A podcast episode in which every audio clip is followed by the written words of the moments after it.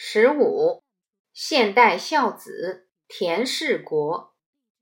今年中国大陆选了十大杰出青年，其中有一位孝子被选出来，他叫田世国，他才三十多岁，因为他的母亲得了尿毒症，必须换个好的肾脏才能延续生命。他的母亲得病以后。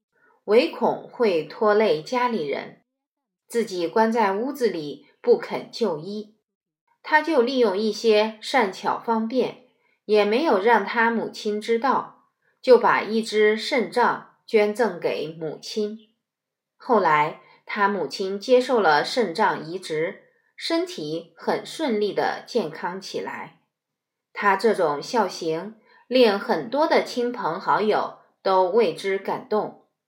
凡见到他的人都对他说：“今年无论多忙，也一定要回家看看老爹老娘。”当他获选十大杰出青年的时候，他说：“别人都是对国家很有贡献，我只是做了为人之子应该做的事。